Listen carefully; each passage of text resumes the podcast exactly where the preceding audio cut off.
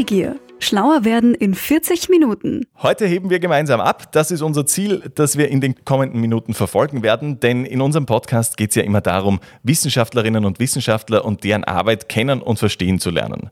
Und heute lernen wir von einem Duo, das sich vor allem mit der Luftfahrt beschäftigt. Herzlich willkommen, Roswitha Wiedenhofer und Holger Friemelt. Hallo. Hallo. Im Fokus Ihrer Arbeit stehen momentan vor allem Drohnen und darüber möchten wir heute genauer sprechen. Jetzt lernen wir sie aber zuerst mal im Schnelldurchlauf kennen. Neugier. Schlauer werden in 40 Minuten. Der Wordrap. Ich bin Eine Forschungsmanagerin. Begeisterter Hochschullehrer, aber auch gleichzeitig interessiert an allem Neuen. meine bisherige Berufslaufbahn. Viele Jahre selber in der Forschung tätig und viele Jahre danach jetzt auch schon dabei, Forschung zu organisieren, Forschung ins Leben zu rufen, Forschung zu finanzieren, äh, Forschung mit den Forscherinnen selber als solche überhaupt erst einmal zu definieren. Ja, Immer schon in der Luftfahrt, oft abgehoben, aber Gott sei Dank immer sicher gelandet. Mein Fachgebiet ist Science. Ich würde es gar nicht weiter einschränken. Die Erprobung von Flugzeugen und sicherzustellen, dass sie wirtschaftlich sicher nachhaltig fliegen können. Das fasziniert mich an meiner Arbeit. Es gibt immer etwas Neues. Ich erlebe immer glitzernde Welten voller Ideen, voller Herausforderungen, voller neuer Fachthemen und das ist einfach faszinierend. Der Multiplikator, wenn Mitarbeiterinnen und Mitarbeiter und die Studenten mit einem gemeinsam forschen. Fangen wir mal bei der Basis an. Sie leiten das Institut Luftfahrt und Aviation. Äh, Was lernen die Studierenden da bei Ihnen und inwieweit hat sich das in den letzten Jahren verändert? Ein Flugzeug muss beim allerersten Flug schon richtig funktionieren. Es hilft nicht, wenn man nur eine Disziplin im Detail kennt, sagen wir mal Aerodynamik oder Bauweisen, sondern man muss das Flugzeug auch gesamtheitlich verstehen, damit es beim ersten, bereits beim ersten Flug sicher startet, sicher landet, damit die horrenden Entwicklungskosten äh, als Business Case auch betrachtet werden, damit die Umweltverträglichkeit auf dem Radar bleibt. Das heißt, wir bilden Generalisten aus mit vielen, vielen Schwerpunktthemen. Was macht für Sie die Faszination an diesem Thema Luftfahrt aus? Ach, dass so viele Flugzeuge unterwegs sind und was da alles so im Himmel passiert. Gut, jetzt in Corona-Zeiten vielleicht etwas weniger, aber wir hatten vor Corona 15.000 Flugzeuge jede Minute, ähm, jeden Moment in der Luft. Vor Corona ist jede, jede Sekunde ein Flugzeug, ein äh, Passagierflugzeug gestartet oder gelandet weltweit. Oder auch das neue Thema Drohnen. Wir haben allein in Österreich mehr als doppelt so viel Drohnen bereits in der Luft oder ja, unter der Bevölkerung verteilt, äh, wie wir insgesamt ähm, Airbus und Boeing Flugzeuge weltweit haben. Mhm. Äh, Frau Wiedenhofer, Sie haben keinen Flughintergrund per se, sind jetzt aber Geschäftsführerin der Airlabs Austria GmbH, also dicht an diesem Thema dran. Äh, über Airlabs sprechen wir dann später noch ausführlicher, aber was fasziniert Sie an diesem Thema?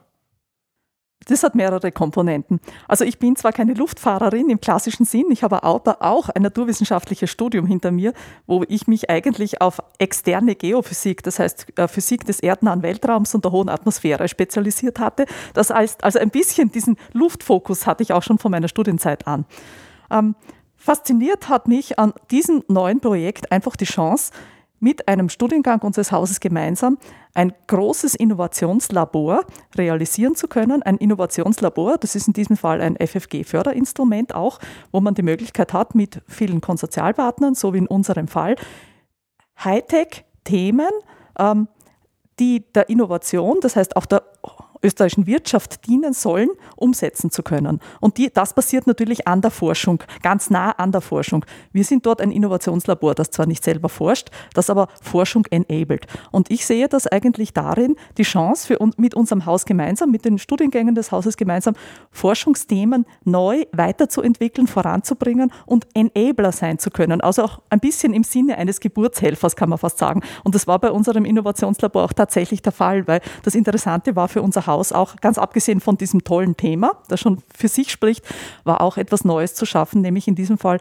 eine Tochter GmbH auch gründen zu können. Das heißt, dieses Innovationslabor war auch für uns eine besondere Innovation als solches mit diesem Instrument, dadurch, dass wir jetzt unsere erste äh, Forschungstochter für unsere Hochschule entwickeln durften.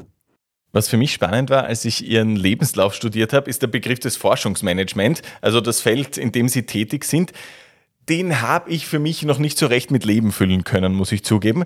Was tun Sie als jemand, der sich um die Forschungsorganisation bemüht? Äh, wie schaut da Ihr Arbeitsalltag aus? Der Arbeitsalltag ist sehr bunt und vielfältig. Äh, Forschungsmanagement, Forschungsorganisation bedeutet, oder mein Rollenverständnis ist das mit meinen Mitarbeiterinnen und Kolleginnen, dass wir versuchen, die Ideen unserer Forscherinnen, die mehr oder minder schon ausgearbeitet sind, in reale Projekte zu übersetzen, die Projekte auch mit allen nötigen Zutaten auszustatten. Und nötige Zutaten sind eine Finanzierung, sind eine adäquate Ressourcenplanung, äh, sind letztlich auch rechtliche Rahmenbedingungen, die natürlich entsprechend da sein müssen, um mit anderen Partnern gemeinsam oder insgesamt auch angrenzend an andere Institutionen diese Forschungsarbeiten ja, realisieren zu dürfen.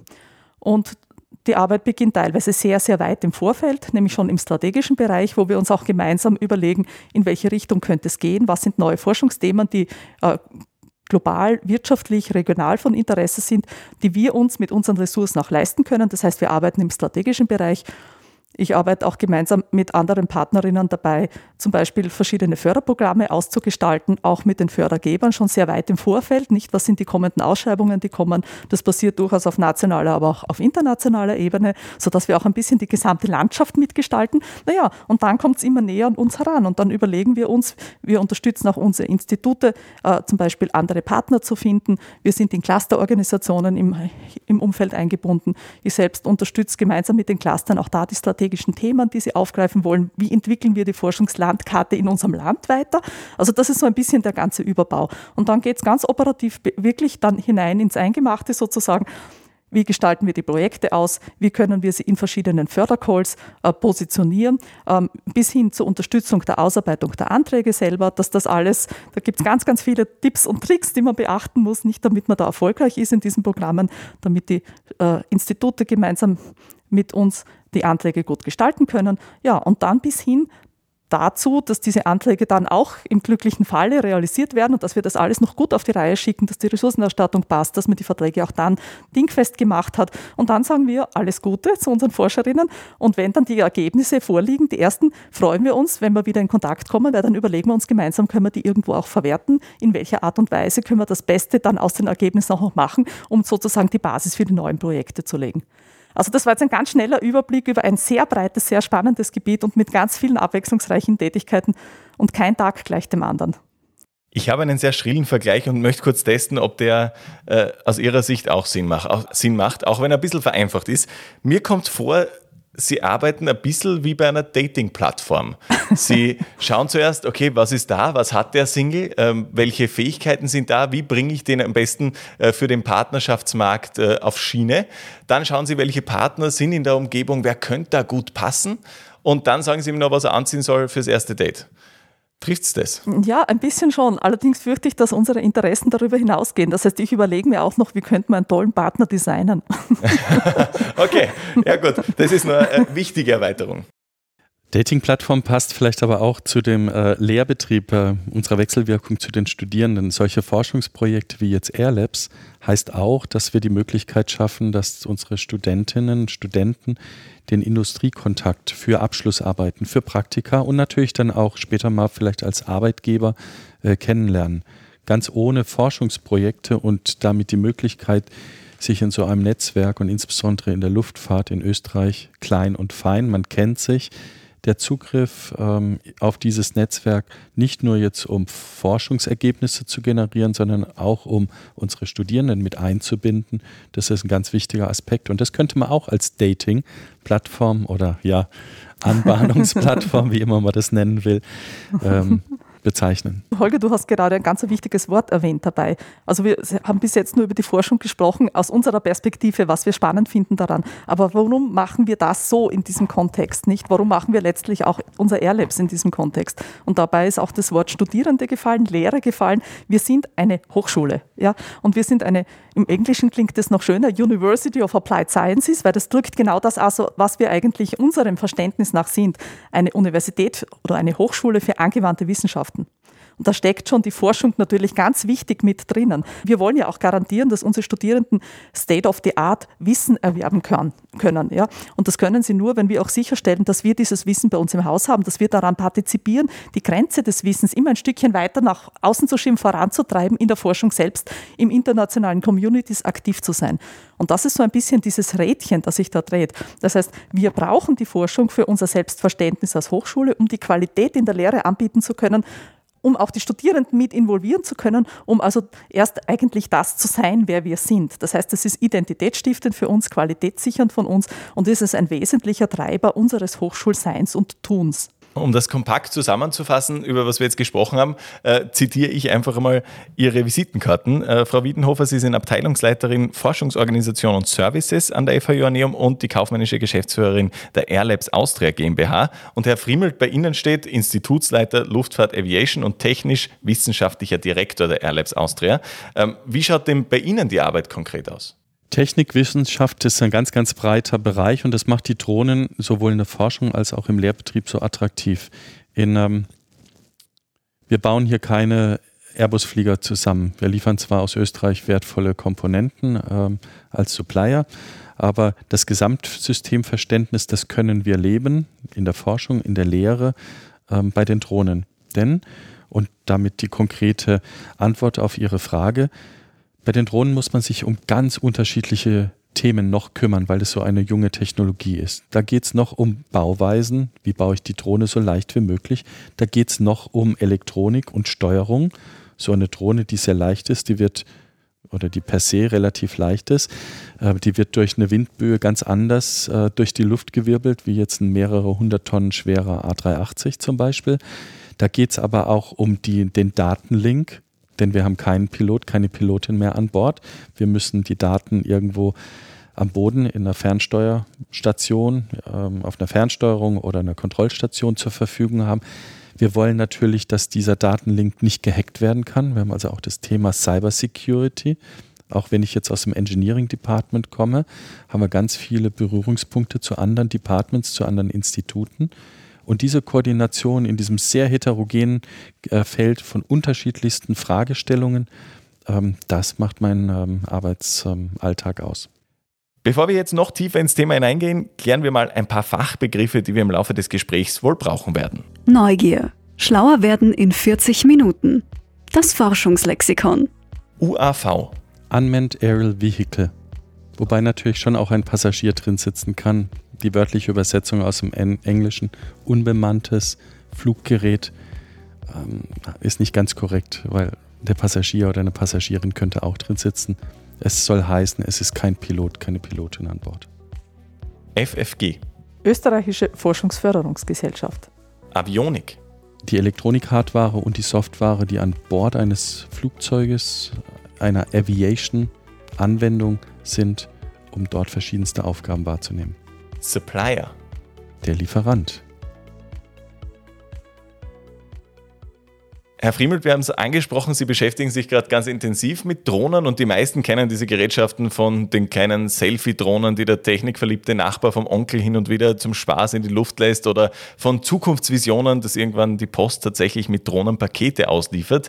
Äh, wie viel haben die Drohnen, mit denen Sie sich beschäftigen, mit äh, dieser Realität oder mit dieser Idee zu tun?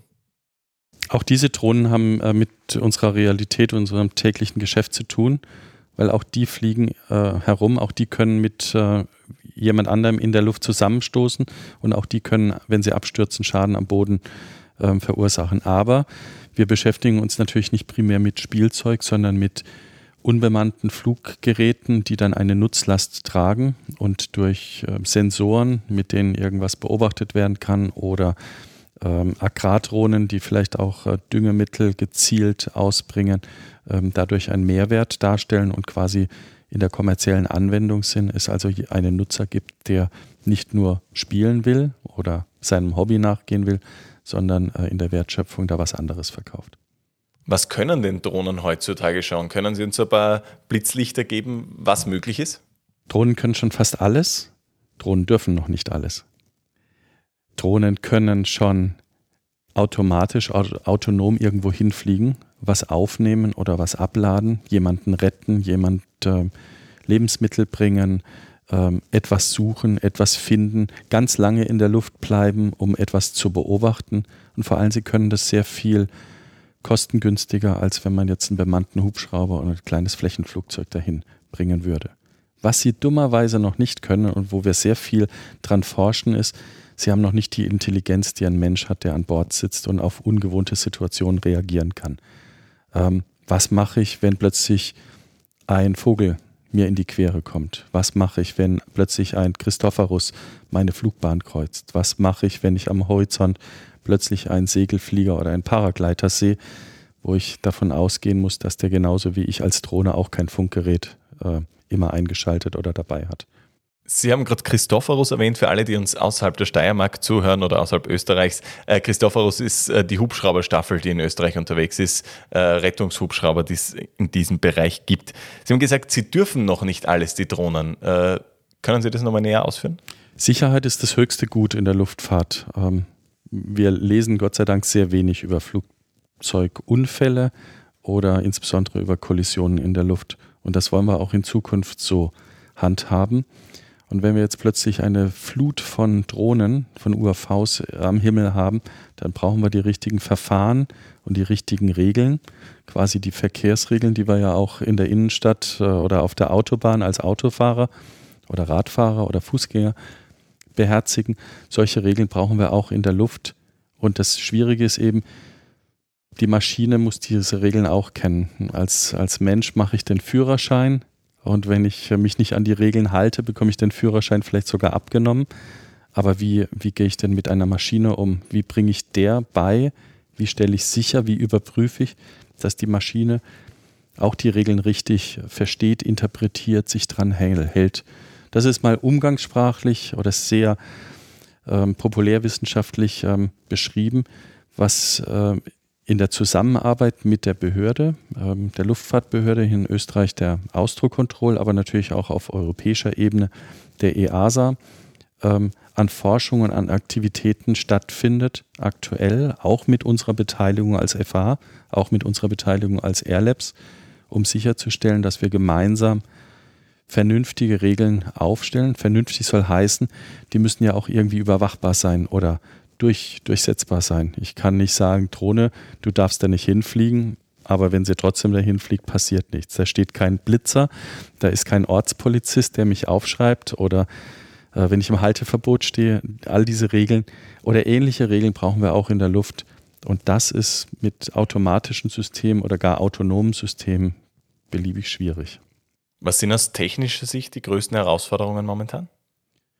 Dem Fluggerät genug Intelligenz zu geben, dass es in kritischen Situationen, wo es wirklich auf Sekunden oder Bruchteile von Sekunden ähm, ankommt, die richtige Entscheidung trifft. Also dem anderen ausweicht zum Beispiel oder ähm, ähm, ja, automatisch landet, wenn es feststellt, dass, dass es ein Problem im Motor, mit dem Antrieb gibt oder die Batterie plötzlich ähm, kein, kein Saft mehr bringt oder sowas. Mhm. Frau Wiedenhofer, welche Herausforderungen gibt es denn organisatorisch äh, von all dem, was, was nicht technisch ist? Also in dem Airlabs-Projekt gibt es einige ganz besondere Herausforderungen. Wir haben am Anfang schon kurz angesprochen, da sind 25 Konsortialpartner dabei die also mit eingebunden sind. Und mit eingebunden heißt, dass sie auch inhaltlich, fachlich natürlich mitwirken, natürlich auch Kosten haben. Und auf der anderen Seite, also sie stellen Infrastrukturen bereit äh, für die anderen Konsortialpartner, die die auch zum Teil nutzen wollen und können. Das heißt, da gibt es ganz viele bilaterale, multilaterale kleine User-Projekte. Und das Ganze müssen wir natürlich entsprechend abbilden können. Das müssen wir organisatorisch, kostenbezogen, finanztechnisch im Rahmen einer GmbH natürlich auch abwickeln können. Das ist eine relativ große Herausforderung. Und uns geht es aber auch darum, dass wir ein ausgewogenes Anbots- und Nachfrageverhältnis erzielen. Das heißt, einige Partner wollen ähm, zum Beispiel Indoor-Infrastrukturen nutzen. Wir haben aber jetzt beispielsweise mehr Angebot, als vielleicht Nachfrage da wäre. Und, und die Partner hier auch ein bisschen austarieren zu können, auch allen klar machen zu können, was können sie denn mit diesen Angeboten eigentlich alles machen. Das ist eine natürlich inhaltliche Herausforderung, wo wir sehr eng miteinander arbeiten, auch der Holger und ich, aber es ist auch eine finanzielle, kostenrechnerische Herausforderung, weil am Ende der Tage wollen alle ihre Beiträge einbringen und auf der anderen Seite aber auch die Interessen, warum sie bei diesem Projekt dabei sind, ähm, umsetzen können. Das heißt, sie wollen Lufträume befliegen können, sie wollen ihre Technologieentwicklungen vorantreiben können. Und das Ganze müssen wir gut abbilden, müssen wir in ein Korsett aus Kostenfinanzierungsregeln, FFG-Bedingungen, GmbH-Bedingungen ähm, abbilden können, damit das Ganze gut funktioniert. Ja, und vielleicht ergänzend dazu, Roswitha, ich glaube, eine ganz wichtige Aufgabe, die wir haben, ist auch die sinnhafte Anwendung dieser Technologie ähm, zu unterstützen. Von der Technologie geht alles. Von der Technologie könnte ich mir auch die Pizza auf meine ähm, Türschwelle liefern lassen. Ich wohne in Graz. Ich möchte meine Pizza nicht mit der Drohne zugestellt bekommen. Ich bin froh, wenn das der Fahrradkurier oder die Fahrradkurierin macht. Ähm, denn Arbeitsplätze, Nachhaltigkeit, ähm, vielleicht Lärmbelastung, ähm, die Interaktion mit dem, der es ausliefert, den ich bezahlen kann. Ähm, ich weiß, der klingelt und der gibt mir die Pizza auch wirklich in die Hand und nicht die Drohne, die stellt sie vor meiner Tür und ich weiß nicht, ob vielleicht hat mein Nachbar Hunger oder vielleicht hat äh, der Hund des Nachbars auch Hunger. Ähm, das sind viele, viele Dinge, die man so aus der Drohnenakzeptanz oder dem gesellschaftlichen Mehrwert bei aller Technikverliebtheit, die wir als Ingenieure haben, äh, mit berücksichtigen wollen und auch können. Ja. Mhm. Es ist uns beiden ein sehr großes Anliegen, dass wir die gesellschaftliche Akzeptanz, aber auch die Awareness, was Drohnen können, wofür sie eingesetzt werden sollten, dass wir das ein bisschen verändern gegenüber einem Bild, das offensichtlich, können wir noch sagen, bei vielen Menschen auch vorherrscht, nämlich, dass es irgendwie ein bisschen was Bedrohliches, wir werden überwacht durch Drohnen. Um Gottes Willen, dann fliegen hunderte Objekte um uns herum, die fliegen uns auf den Kopf oder da passiert, dann passieren dann ganz viele Dinge, die nicht kontrollierbar sind. Also wir wollen, oder auch, das sind vor allem negativ besetzte Bilder, die man aus irgendwelchen Kriegsszenarien oder so kennt, wo unbemannte Drohnen irgendwo hinfliegen, irgendwas tun. Wir wollen diese Bilder eigentlich aus dem Kopf wegbekommen. Wir wollen sie ersetzen durch Bilder, wo Drohnen in Gefahrensituationen den Menschen helfen, den Menschen dienen, gesellschaftlichen Mehrwert bieten, ja, wo sie spezielle Logistikaufgaben übernehmen, wo es um, um, um, um individuelle, schnellste Zulieferung geht. Denken Sie an Organtransplantation, Organspenden. Denken Sie an Naturkatastrophen, an Lawinenschutz, an Feuerinspektionen, an solche Dinge, wo die Menschen nicht mehr hin können, sollen oder dürfen dürfen. Dafür kann man Drohnen veritabel gut einsetzen. Und sie können auch einen sehr guten Beitrag im Umweltschutz zum Beispiel leisten. Das heißt, das sind in der Landwirtschaft leisten. Ähm, das sind Einsatzgebiete, wo dem Menschen geholfen wird. Und dieses Bild der positiven Drohne, die nachhaltig wirkt, die den Menschen unterstützt, das ist etwas, das ist eine Mission, die wir beide haben und die würden wir ganz gerne auch weiter verbreiten und ein bisschen diese Akzeptanz einfach steigern können. Kurz zur Erklärung, Sie haben gesagt, Sie wollen Awareness schaffen, äh, das heißt, Sie wollen Bewusstsein schaffen. Äh, das wollte ich noch klarstellen. Herr Friemelt, ähm, Sie wollten was ergänzen. Ja, und ähm, das, was die Roswitha gerade ähm, erwähnt hat, ähm, das ist auch der Grund, warum wir das in der Steiermark bzw. in Österreich tun. Wir haben hier in der Steiermark ähm, einzigartige Bedingungen. Wir fangen wir einfach mal im Süden an. Viele Agraranwendungen ähm, Weinbauern, ähm, Weingärten, gehen wir ein bisschen in den Westen Richtung äh, Chor, Alpe, da haben wir Wälder. Ähm, gehen wir in den Norden oder in die Obersteiermark oder die Hochsteiermark. Dort haben wir alpine Anwendungen mit den La Lawinen und äh, vielleicht eingeschneiten oder ähm, ähm, Bergwandern, Wanderern oder äh, Schneeschuhwanderern, die wir vielleicht auch mal retten müssen oder versorgen müssen. Wir haben hier ein Umf wir haben den urbanen Bereich äh, mit äh, Graz, wir haben ähm, einen sehr restriktiv kontrollierten Bereich mit dem Flughafen Graz. Äh, wir haben eigentlich alles, das eigentlich kann man streichen, wir haben hier alles, was man braucht, um die unterschiedlichsten Anwendungen von Drohnen äh, hier lokal auch auszuprobieren, nachzuweisen und zu zeigen, dass es dass es Sinn macht, dass es nicht nur technologisch geht, sondern dass es gesellschaftlich Sinn macht und die Awareness schaffen. Das äh, war Ihre Frage ähm, in der Bevölkerung, dass wir jetzt hier wirklich einen Mehrwert schaffen. Jeder kann von Drohnen profitieren. Ähm, und wir ähm, schaffen dadurch auch Arbeitsplätze in der Steiermark oder in Österreich. Wie groß ist denn diese Branche, die sich damit beschäftigt? Reden wir da von einer Handvoll Unternehmen oder Institutionen oder sind es ganz viele? Es sind auf jeden Fall mehr als eine Handvoll. Ähm, allein die Tatsache, dass wir im Konsortium 25 Partnerinnen und Partner haben, ist schon ein Beweis, dass es nicht nur eine Handvoll sind.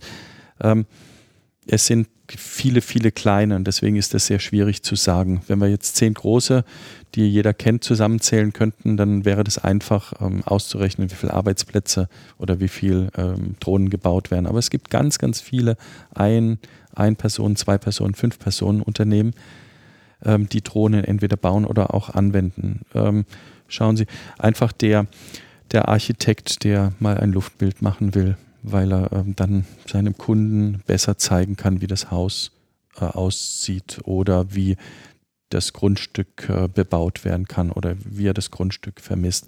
Oder ähm, ja, ein Weinbauer, der ähm, seine Reben abfliegt, der vielleicht einen Vegetationsindex äh, bestimmen lässt.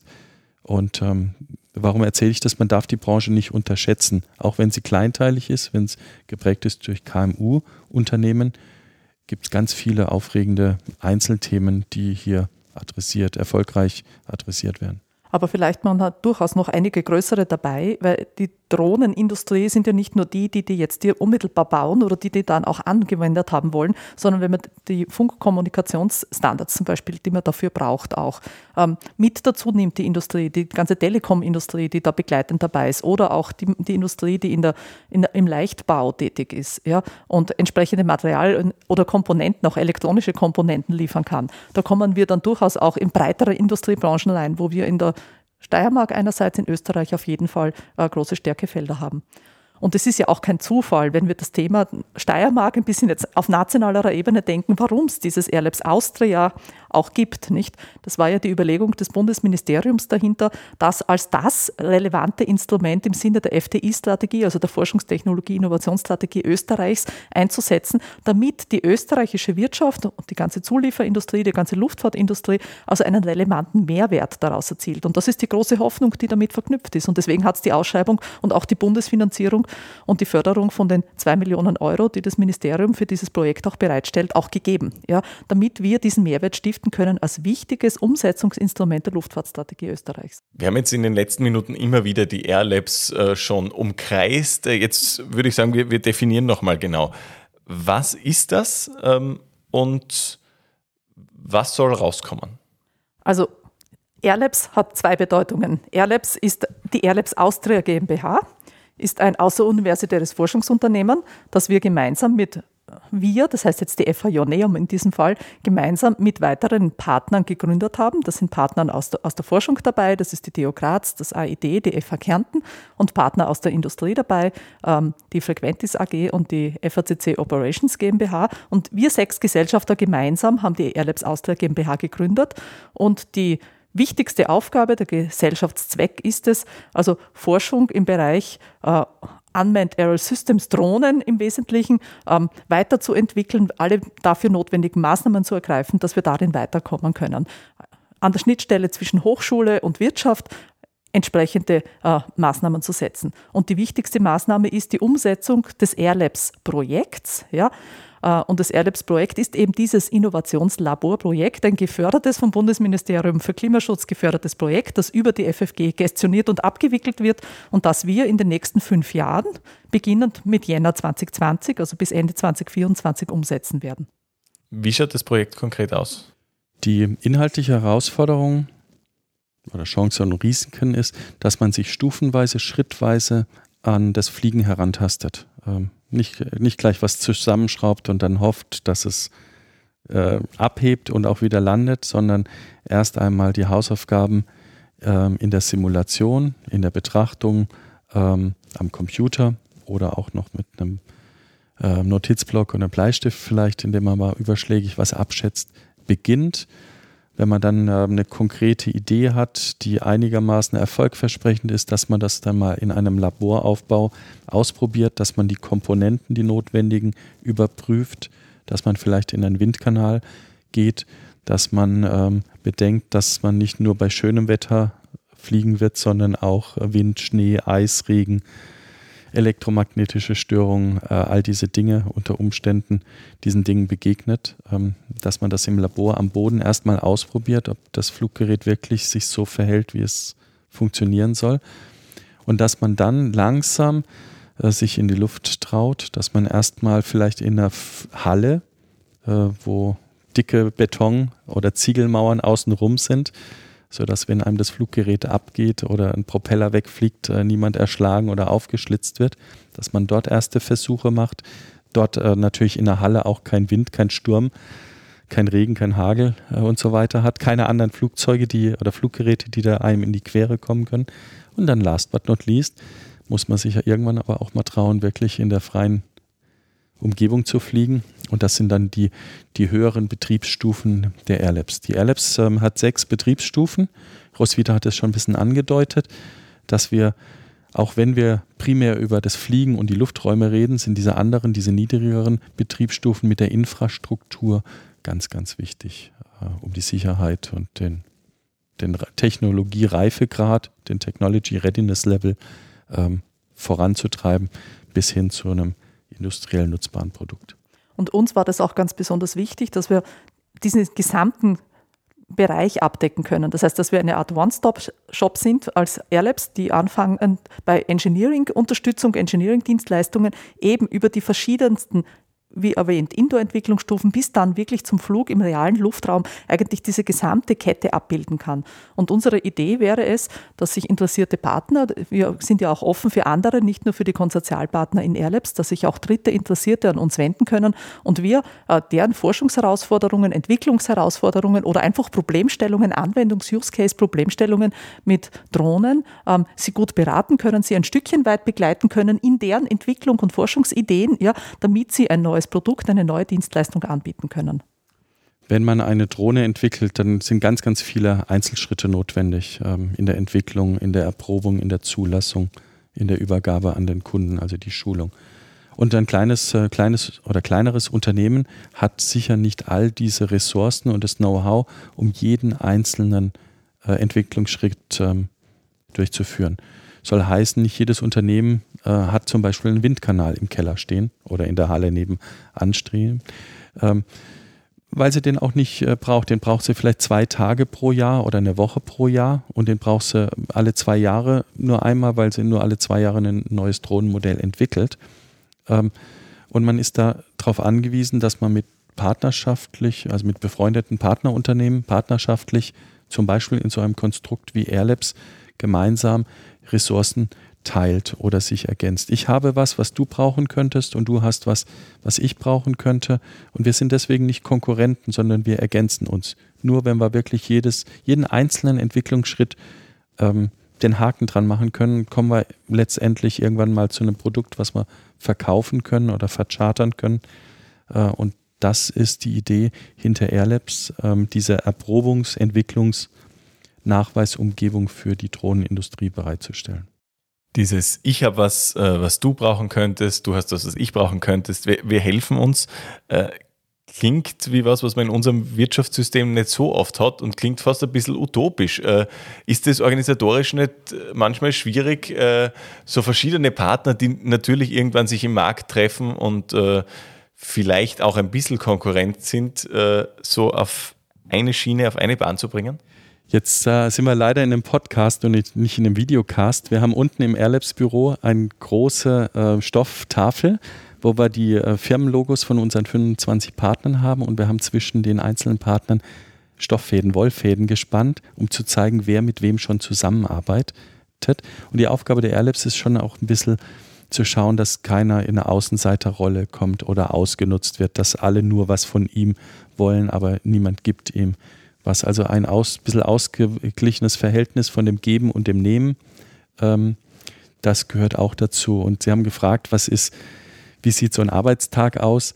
Dieses äh, nicht-technische, dieses Koordinieren, dieses, na, schlichten will ich nicht sagen, äh, das wäre ja negativ konnotiert, aber ja, dieses, äh, da sind wir wieder ein bisschen bei der Dating-Plattform oder dieses Anbahnen von Beziehungen, das ist eine ganz wichtige, aber auch ähm, wertvolle Aufgabe. Warum ist das so wertvoll und warum funktioniert das? Das ist das Finanzierungsmodell hinter Airlabs. Es ist nicht eine reine Tauschbörse, sondern das äh, Bundesministerium belohnt uns, dass wir vernünftig miteinander arbeiten und gibt uns dafür die Förderung, dass wir als Airlabs den Partnern, die hier zusammenarbeiten mit der Airlabs-Infrastruktur, den, der, der Airlabs-Förderung, diesen Mitteln, die wir in der Airlabs haben, noch zusätzlich Dinge kaufen und bereitstellen können. Das heißt, 1 plus 1 ist in dem Fall deutlich mehr als 2, weil wir eben die Förderung haben. Sie haben von diesen Entwicklungsstufen gesprochen. Was ist denn bis jetzt in diesem Projekt schon passiert? Also wir haben, die, wir, haben, wir haben das Ganze in sechs Stufen geteilt und diese zwei ersten Stufen sind sozusagen Indoor-Stufen, Engineering-Stufe und Indoor-Infrastrukturen.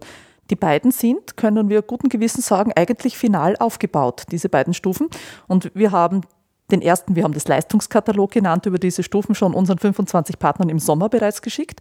Und wir freuen uns sehr, dass wir bereits rund 14, 15 mittlerweile laufende Projekte haben die darin entstanden sind. Also wo Partner für Use Cases, für deren Entwicklungsaufgaben diese Infrastruktur nutzen und die sind bereits angestoßen. Da gibt es dann ein genaues formalisiertes Vorgehen natürlich, wie das funktioniert, damit man dann auch losstarten kann und jeder weiß, was er genau braucht und wie das beschrieben und abgerechnet werden kann. Das läuft bereits alles und wir haben auch schon das eine oder andere abgeschlossene Projekt dabei. Ja? Um da ein bisschen konkreter zu werden, wir haben zum Beispiel schon die ersten Messungen äh, im Labor oder auch draußen gemacht. Wie gut ist ein Handynetz auch ähm, als Datenlink vielleicht für Drohnen? Oder wir sind kurz davor, die erste Drohne in einen Vereisungskanal zu hängen. Bislang dürfen Drohnen nur bei Temperatur, weltweit nur bei Temperaturen über 5 Grad fliegen, weil man einfach das Vereisungsthema noch nicht unter Kontrolle hat, weder wissenschaftlich abschließend untersucht hat, noch ingenieurtechnisch äh, Maßnahmen entwickelt hat, wie ich an so einer kleinen Drohne ähm, der Vereisung entgegenwirken kann. Und das sind so erste Beispiele, ähm, was wir in den, ähm, den Betriebsstufen 1 und 2 tun. Und heute gibt es sogar ein ein, ein Projekt, vielleicht magst du da noch was erzählen, das ist nämlich passt zur Jahreszeit und zur Steiermark gut dazu. Wir kennen alle die Wanderkarten und da haben wir Höhenlinien drin. Ähm, da sehen wir also, äh, wie anstrengend es ist, auf den Berg hochzukommen oder wie einfach es ist, runter zu, zu kugeln, zu rollen. Ähm, da sehen wir auch ähm, mit Symbolen, ob ich jetzt über eine Almwiese laufe oder ob das ein Gebirgswald ist. Da steht aber nicht drin, wie hoch die Bäume sind. Da Drohnen äh, in der Regel relativ niedrig fliegen, 10 bis sagen wir mal 30 Meter. Für viele Anwendungen ist das so eine typische Flughöhe, um Fotos zu machen, um was zu beobachten, was zu finden ähm, da können sehr wohl dann schnell Bäume oder andere Dinge im Weg stehen, die nicht auf der Karte jetzt per se wirklich als das ist diese 30 Meter hohe Fichte oder diese 25 Meter hohe Tanne oder 3, 35 Meter hohe Kiefer ist. Und ähm, da sind wir heute dabei, ähm, in einem Weingarten, der von einem Wald ähm, ähm umgeben ist, ähm, die Bäume außenrum zu vermessen, damit wir sicherstellen, dass wir mit der Drohne, wenn wir dort fliegen, nicht in den Wald oder in die Baumwipfel fliegen und aber auch zu verstehen, wie tief geht es denn da runter? Kann denn da überhaupt ein Segelflieger gegebenenfalls hinter den Baumwipfeln hervorkommen und dann runter auf, auf Rebenhöhe oder Rebstockhöhe ähm, absteigen und dann mit unserer Drohne zusammenstoßen? Und ähm, ganz interessant, das müssen wir jetzt schnell machen im goldenen Herbst, denn Bäume ähm, aus der Luftkammer besser erkennen, wenn noch Laub drauf ist. Ähm, wenn die erstmal kahl sind, dann oder gar Schnee drauf liegt und dann kein Kontrast mehr in dem Luftbild ist, dann kann ich sehr schwierig mit mathematischen Verfahren ähm, so ein Geländemodell oder Bewuchsmodell ähm, erstellen. Und das passiert genau heute. Und äh, ich glaube, wir sind ein bisschen neidisch, dass unsere Kolleginnen und Kollegen dort sind, weil in einem Weingarten, die werden sicher auch den, den Sturm probieren. Dafür werden Sie jetzt durch einen Podcast berühmt. Das, das ist doch ein guter Ausgleich. Ähm, wir nehmen diesen Podcast übrigens Ende Oktober auf. Also wir sind wirklich mittendrin im Herbst und rund um uns herum sind die Bäume langsam orange, gelb und der eine oder andere gibt langsam aber sicher auf und geht Richtung Winterschlaf. Ähm, wenn jetzt die Kollegen ähm, aus dem Weingarten zurückkommen, Sie die Podcast-Mikros wieder beiseite legen, ähm, was sind die nächsten Schritte? Was passiert in den nächsten Wochen und Monaten bei Airlabs? Der allerwichtigste Schritt ist, dass wir in geschützte Lufträume kommen, dass wir uns dann trauen, das, was wir so auf dem Papier und am Computer und im Labor ausprobiert haben, dass wir das auch anfangen, anfangen wirklich zu fliegen.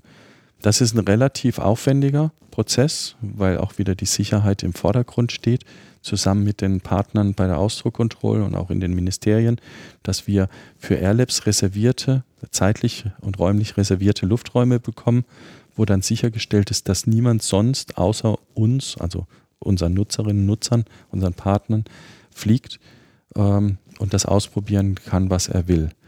Ähm, man muss manches ausprobieren. Man kann nicht alles theoretisch vorhersagen. Man kann sehr viel Aufwand in das, die Theorie stecken, aber der letztendliche Beweis ist der, der Erstflug oder die ersten Flüge, um zu schauen, ob es auch wirklich zuverlässig funktioniert. Und deswegen brauchen wir diese Lufträume, weil es kann halt doch auch mal was übersehen worden sein. Und wir wollen dann mit einer, einer Drohne, die notlanden muss oder die vielleicht auch abstürzt, keinen Schaden anrichten. Und deswegen sind wir äh, ganz intensiv parallel zu diesen ersten Pilotanwendungen, diesen ersten Forschungs- und Entwicklungsaufgaben dabei, ähm, vorzubereiten, zu beantragen, dass wir diese Lufträume bekommen. Daneben haben wir natürlich auch noch eine Vielzahl anderer Aktivitäten geplant. Jetzt relativ zeitnah im November noch machen wir für eine geladene Öffentlichkeit und unsere Partner eine Zukunftskonferenz, wo wir uns mit dem Thema Drohneninnovationen, Regularien, Anwendungen und Technologien auseinandersetzen unter Mitwirkung von internationalen Speakern. Und da haben wir schon ein schönes Programm zusammengestellt, das für unsere Partner hoffentlich auch sehr spannend sein wird. Ein ganz wichtiger Aspekt ist, wir sind, ähm, und das äh, greift ähm, auf, was die Roswitha gesagt hat, wir sind kein Closed Shop.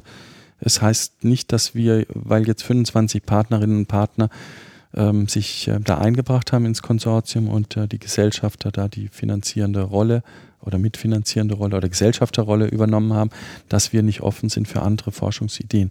Und ähm, was die Roswitha erzählt hat, ist ein, einer von einigen gewichtigen Förderanträgen, Forschungsanträgen, die wir ähm, als Airlabs gestellt haben, beziehungsweise die unsere Partnerinnen und Partner gestellt haben, um die Airlabs auch nutzen zu können.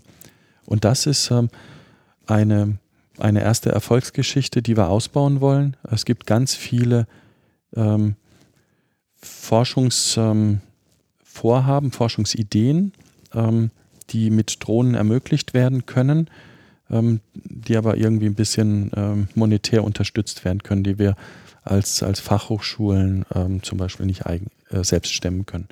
Ein Beispiel davon, wir haben gesprochen, macht es noch Sinn, Luftfahrt zu studieren, weil so wenig Flieger unterwegs sind.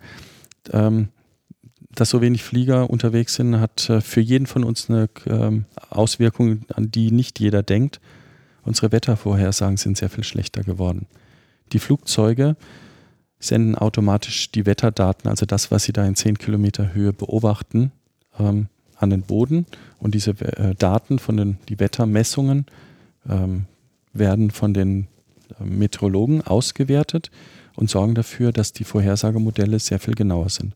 Wir gehen davon aus, dass unsere Vorhersage Genauigkeit aktuell so 15 bis 20 Prozent schlechter ist, weil wir keine Daten mehr aus den Flugzeugen bekommen. Das klingt jetzt sehr theoretisch. Das heißt aber, um ähm, übersetzt, äh, einen großen Schneesturm oder einen großen Sturm an der Küste, den können wir nur noch vier Tage im Voraus vorhersagen statt fünf Tage. Wer genau zugehört hat, der hat jetzt mitbekommen, dass sich vor wenigen Augenblicken wirklich ein schöner Kreis geschlossen hat.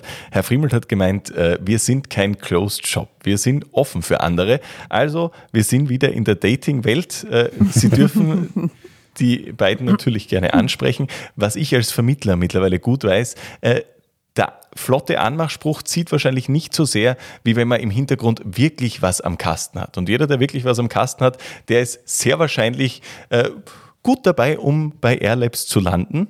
Ähm, und ich würde sagen, damit beschließen wir das Ganze und fragen uns nochmal abschließend, warum wissenschaftliche Forschung auf diesem Gebiet wichtig ist. Neugier, schlauer werden in 40 Minuten.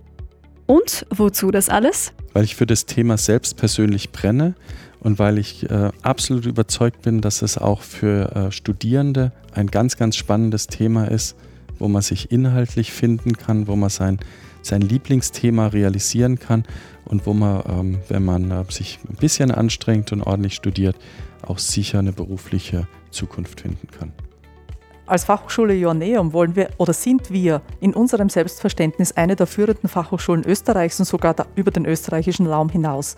Und wir wollen dieses durch Stärkefelder in der Forschung auch transportieren können. Wir wollen das zeigen können. Wir wollen Leuchtturmprojekte implementieren und Airlabs Austria ist ein solches Leuchtturmprojekt.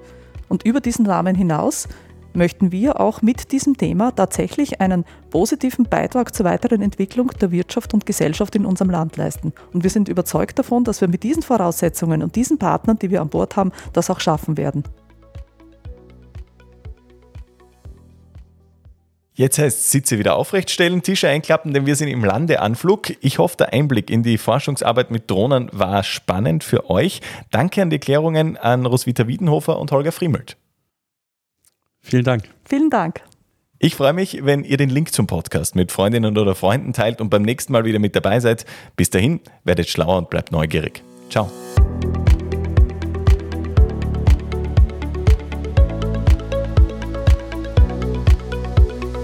Neugier. Schlauer werden in 40 Minuten.